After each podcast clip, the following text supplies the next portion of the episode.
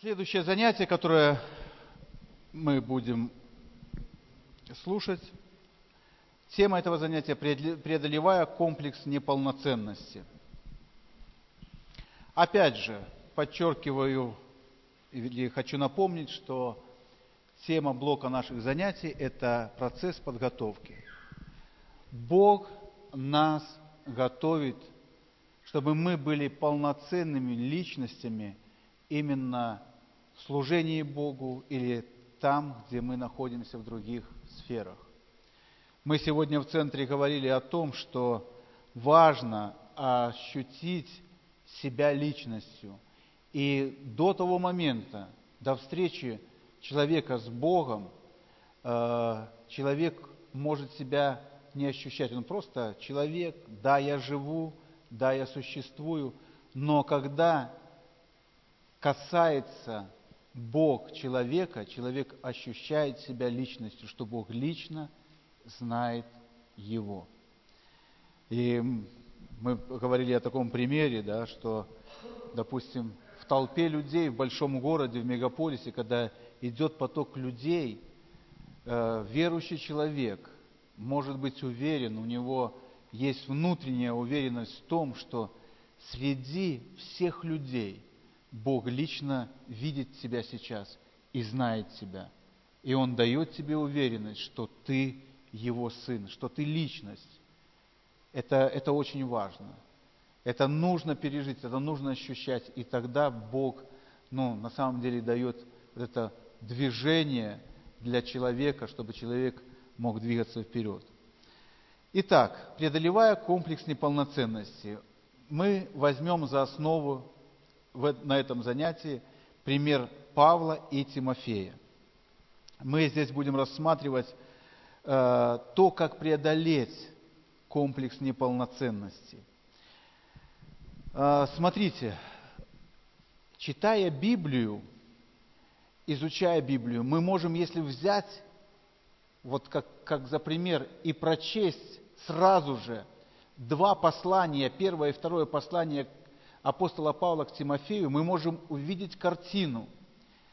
Первое, что Павел является духовным отцом молодого служителя Тимофея. И так много проповедники и люди, изучающие и толкующие Библию, ставят ударение на одно предложение, когда касается непосредственно Тимофея. Напомните мне, если вы знаете это. Что? Возраст. Молодость. Э, Павел нигде больше об этом не говорит, но все вот всегда, когда говорят об этом, э, на, на этом очень сильно заостряют внимание. Тимофей был молод. Конечно же, по-разному там э, возраст определяется, юношество определяется в Израиле, чем у нас, но, но Тимофей был молодой служитель. Дорогие друзья, мне 45 лет, если Бог позволит, через месяц будет 46 примерно, но я являюсь молодым служителем. Василий Васильевич старше меня на 3 года или на 4. Неважно. Ну, где-то где так, да. Но у него есть стаж. У меня он, если и есть, то небольшой. И я являюсь молодым служителем, и мне нужен духовный отец. И на, этой, на этом занятии мы будем именно смотреть, э, сфокусировать свое зрение на то, чтобы выйти из этой, э, э, ну, так скажем, потерять это ощущение неполноценности именно благодаря тому, что кто-то будет руководить тобой, кто-то будет помогать и кто-то будет наставлять тебя. Очень важно, я вот всегда задумываюсь, я сейчас задумываю, говорю о себе, да, и понимаю, что э, думаю, что год назад, а то может быть и более, полтора, я практически на каждом служении, когда проводил служение, говорил, что церкви нужно исповедь. Каждому человеку нужна исповедь. Человеку необходимо открываться перед кем-то. И я понимаю, что на каждом духовном уровне, имея любой духовный возраст, человеку необходимо открываться перед старшим служителем. Когда приезжали миссионеры к нам из Африки, да, то э, человек, который был старше, старше Великру, он рассказывал о своей команде так. Он говорил, правда, я не помню, если, может быть, Василий Васильевич помнит, у него в команде 6 или 10 человек, не помните, да, но что-то, я думаю, 10. И он говорит, это люди, которых я испытывал. Но это сейчас люди в моей команде те, которые, во-первых, они практически никто не находится сейчас дома, но если я скажу им, что есть нужда лететь из Африки в Сибирь, они полетят, потому что они знают, что Бог нуждается в них именно там. Но говорит, как я воспитывал этих людей, мне очень сильно это залегло в сердце. Это простейший способ, простейший метод, но он работает. В нашу команду много, говорит, хотелось, э, э, хочет людей попасть. И говорит, я принимаю всех, но я даю им разную совершенно работу. Основываясь на священном писании, э, верен в малом над многим поставлю. Я, говорит, даю одному человеку, чтобы он всегда в офисе выключал свет. Вы даже не поняли, о чем я ну, сказал. Да. Чтобы он выключал свет. И не говорю ему о том, что я буду относиться к этому серьезно, и я буду ставить это тебе в зачет и не зачет. Я не веду график, но я смотрю на отношение этого человека. И мою, моя просьба для него бывает очень важна. Он просто контролирует это и всегда это исполняет. Но другой человек просто считает это не, не то чтобы шуткой моей, но он просто считает это малозначительным. Но для меня, говорит он, это сигнал, что этот человек будет ответственный. И в моей команде такие люди, которые послушны Богу и послушны своему лидеру.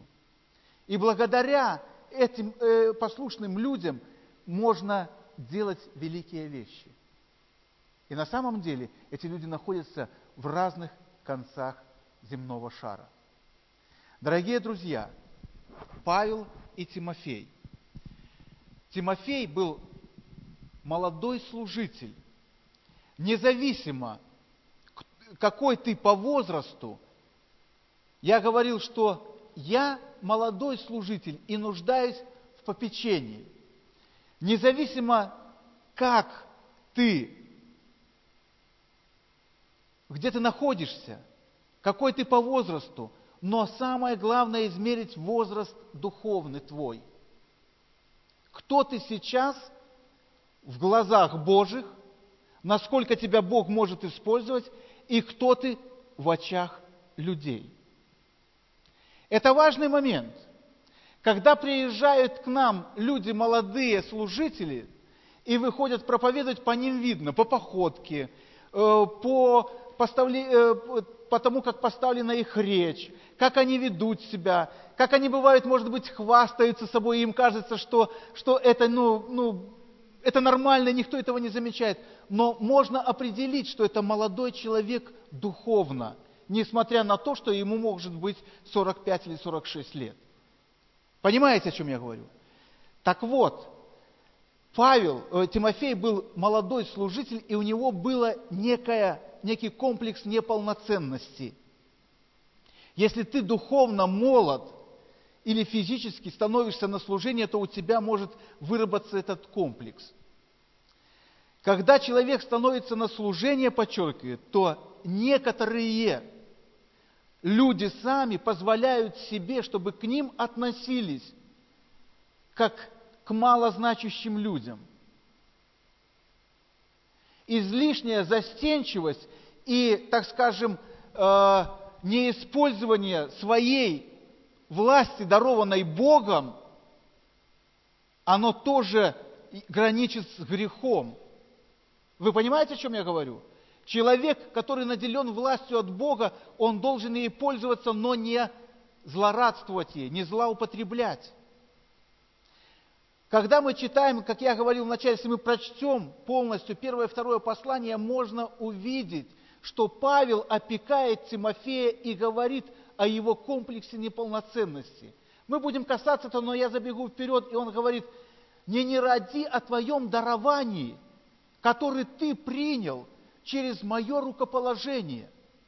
Другими словами, Павел говорит, что ты, Тимофей, вспомни, что я вместе со служителями, так скажем, со старшими церкви, со старейшинами церкви рукополагал тебя.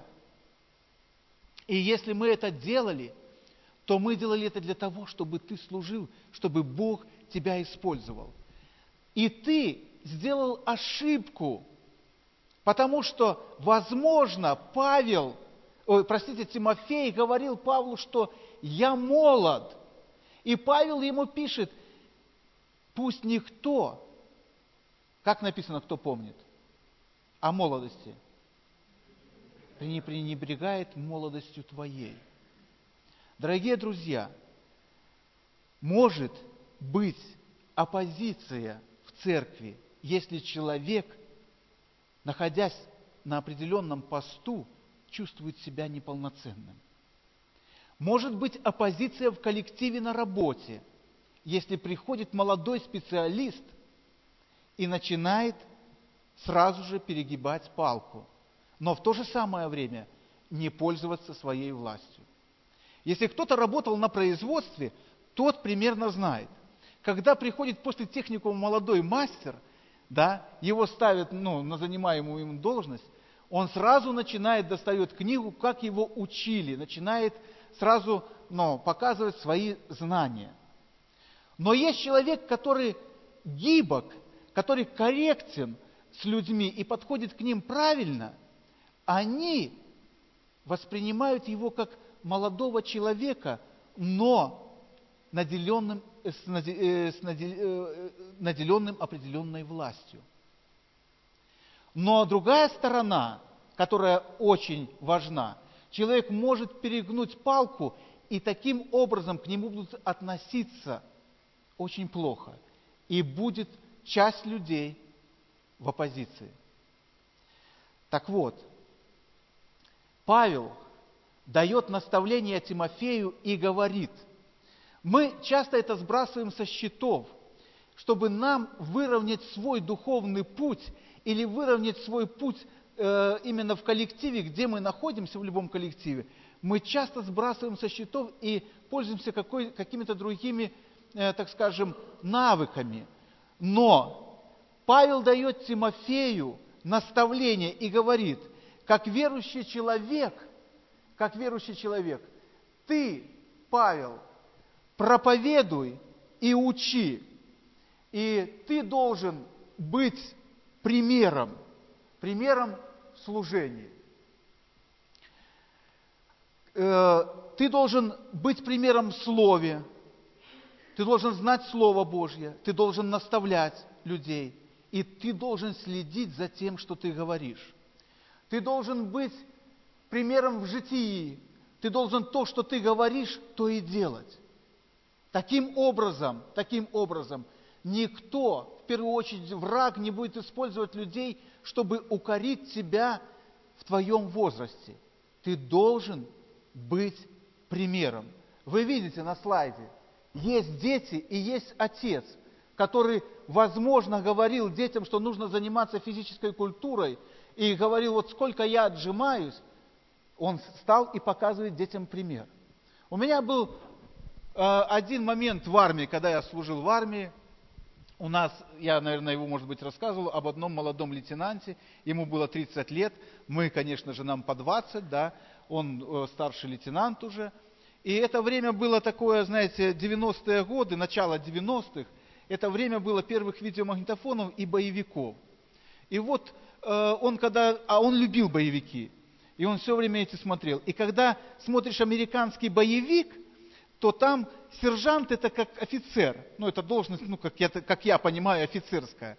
И там говорят, ну, там вот сержант, а если офицер, то это уже, ну, это очень хороший ранг.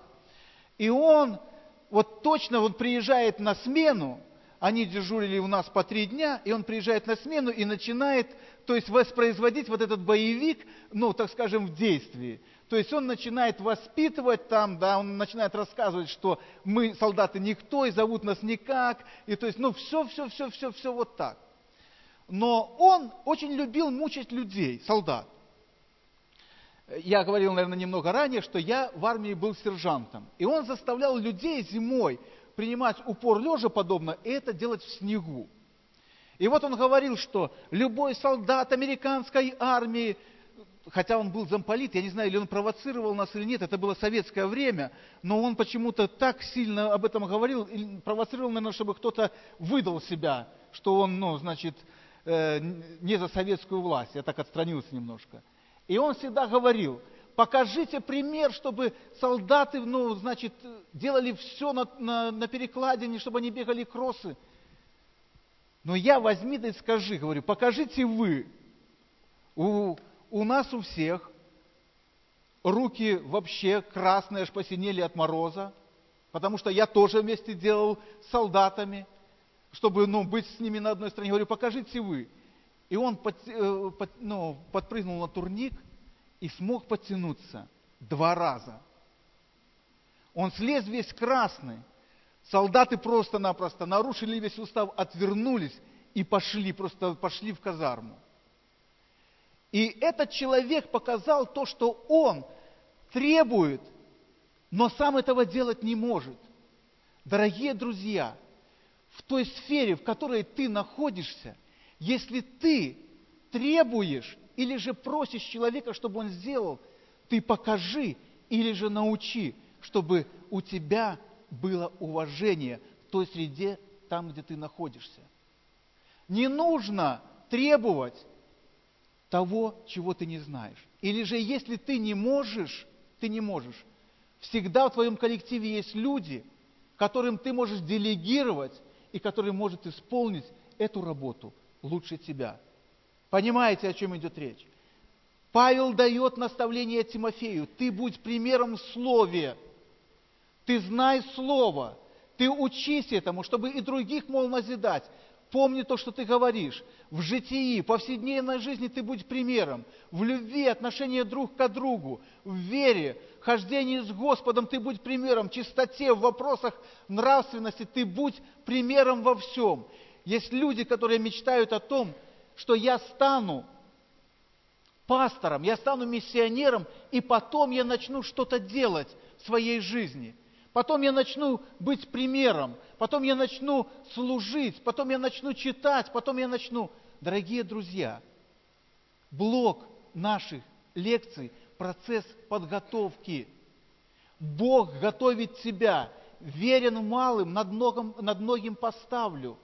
Научись делать малое – Научись быть ответственным за, за то, э, над, чем ты, над чем ты сейчас ответственен. Научись отвечать за то, что есть у тебя. Идем далее. Какой совет дает, опять же, Павел Тимофею? Занимайся чтением Слова, тщательно изучай Писание. Ты будешь примером, ты будешь служить. Применяй все на практике. Будь примером то, что ты на самом деле назидаешься, питаешься от слова. Если ты работаешь в какой-то другой сфере, будь специалистом в этой сфере, чтобы люди, которые будут приходить и работать с тобой, чтобы они от тебя напитывались. Не пренебрегай даром, который Бог даровал тебе. Дорогие друзья, не пренебрегай даром, который имеешь. Бойся, чтобы твое дарование не стало для тебя обыденностью. Это очень важный момент в жизни верующих людей. Чтобы не стал твой дар обыденностью для тебя. Есть проповедники, которые проповедуют, ну, которые одаренные на самом деле люди. Есть, конечно же, как э, говорил наш брат э, Евгений Беня, я уже буду повторять здесь, да, который пользуется консервами. То есть у каждого проповедника есть ну, проповеди, которые он может сказать ну, в любое время. Но это не значит, что ты можешь их использовать везде. Конечно же, ты можешь это использовать, когда тебя, не предупредив, призывают на проповедь. Но ты должен развиваться. Ты должен развиваться также в другой сфере. Если для тебя это обыденно, я, братья и сестры, скажу, но я не готов, я не знал, что меня вызовут, или же да, я приду и тебя прям сделаю, ты просто пренебрегаешь тем даром, который Бог тебе даровал. Дорогие друзья, пусть Бог использует каждого из нас в том даровании, которое Он дал. И я хочу сказать следующее, что у каждого из нас, из тех людей, которые находятся в этом зале, есть определенное дарование, через которое Бог может использовать нас. Поскольку процесс подготовки не проходит Э, не проходит естественно, надо применять знания на практике. То, о чем мы говорили. Учишься и практикуй. Учишься и практикуй. Это дает возможность, это дает возможность нам просто пробовать и знать, какие ошибки ты допускаешь. Давайте мы, опять же, э, обратимся к примеру, да, то есть возьмем какой-то из примеров. А, человек приходит на работу, молодой специалист. Я по специальности сварщик. Я знаю, что это такое. Прийти молодому человеку после училища на производство. Да? А, старые, так скажем, вояки, там, допустим, на работе в бригаде, да, они, ну, допустим, в моем случае, они никогда не смеялись ну, над, над, так скажем, молодыми людьми. Но проходило определенное время, оно было недолгое, у людей, работающих долго, знаете, глаз наметан, и вот они определяли, там, ну, проходит время, там, может быть, два месяца, да, там, э, один берет на работу с собой, там, такую несложную, да, и говорят, они потом уже, вы, так скажем, выносят вердикт будет сварщиком или там будя варить, да, ну как говорят. А на другого говорят, будет деревянный сварщик. Ну, деревянный сварщик, это значит вместо электродов палки заряж, э, ну, будет заряжать и будет варить. Я к чему об этом говорю? Я говорю это о том, что ты на всяком месте можешь развиваться. Ты можешь преодолевать этот э, комплекс неполноценности, несмотря на то, что ты молод тебя будут видеть в том, что у тебя есть потенциал, если ты находишься на своем месте. Но если у тебя нет желания беречь то, что заложено Богом, ты этот потенциал развивать не будешь. Ты будешь считаться сварщиком, ты будешь считаться инженером, ты будешь считаться врачом, преподавателем, но ты будешь просто наемничествовать. Ты просто будешь наемником. И Павел говорит Тимофею, что ты Несмотря на то, что ты молод, ты должен быть уверен, что Бог наделил тебя властью даже через мое рукоположение.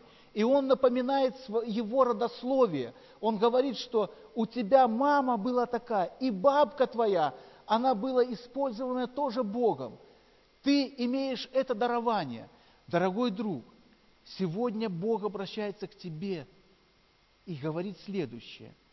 Просто достань из своей внутренности ту жемчужину, которая, возможно, запылилась. Которая, возможно, запылилась. Бог тебя готовит к чему-то, и Он хочет тебя использовать. Отшлифуй ее, отполируй, посмотри на себя с другой стороны, и ты заживешь совершенно по-другому. Ты будешь счастлив, ты будешь рад. Это я говорю к тому пункту, чтобы мы дарование, которое у нас есть, не использовали обыденно. Мы должны обновляться. при э, так это я уже заскочил, да? Сюда.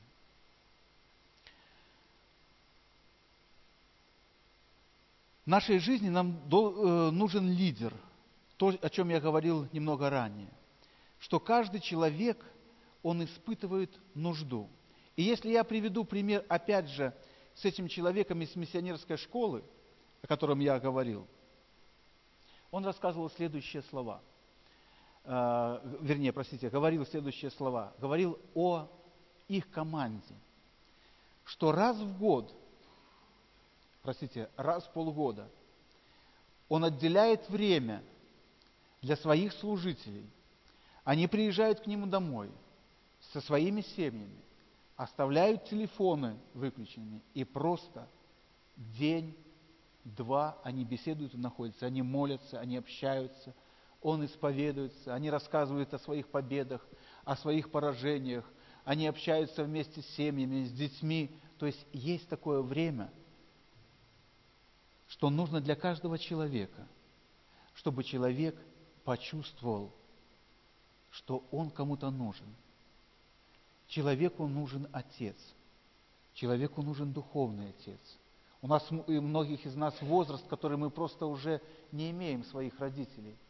Но так важно, что, чтобы был духовный родитель, которому ты можешь просто прийти, пожаловаться, помолиться или же просто помолчать. Просто рассказать о своих переживаниях. Просто поговорить о том, о чем ты ни с кем больше не говорил. Потому что, во-первых, ты мог не доверять. Во-вторых, ты мог, просто у тебя не было времени. Но у тебя должен быть твой духовный отец. И для Тимофея, для молодого служителя, таким духовным отцом был Павел. Он наставляет его, он наставляет его и дает ему руководство. Ты должен быть примером в житии, ты должен быть в слове примером, ты должен быть во всем примером. Иногда Бог хочет, чтобы мы двигались, а иногда, чтобы мы оставались в покое. Это очень важно, дорогие друзья. Очень важно. Я привожу пример всегда со своими друзьями. У меня есть друзья детства. И мы, бывает, когда встречаемся, вот просто даже встречаемся, мы просто даже помолчим. И всем нам хорошо. Вот просто помолчали, и всем хорошо. Это важно, где ты чувствуешь себя просто свободно и самим собой. Ты можешь чувствовать это в присутствии твоего духовного отца. Это очень важно. И когда говорил я ранее, что церкви нужно исповедание, исповедание не в грехе, не обязательно в грехе, исповедание в том, чтобы ты пришел к кому-то и просто побыл с ним вместе. Просто вы в духе помолились. Просто вы помолились, ну, общаясь. Помолились на языках, если хотите. Помолились просто э, на своем родном наречии, просто побыли вместе. Это очень важно. Цель наших встреч женских, цель наших мужских общений – это то, чтобы мы просто побыли сами собой. Конечно же, может быть какая-то тема библейская, какая-то может быть другая тема, но мы должны быть сами собой.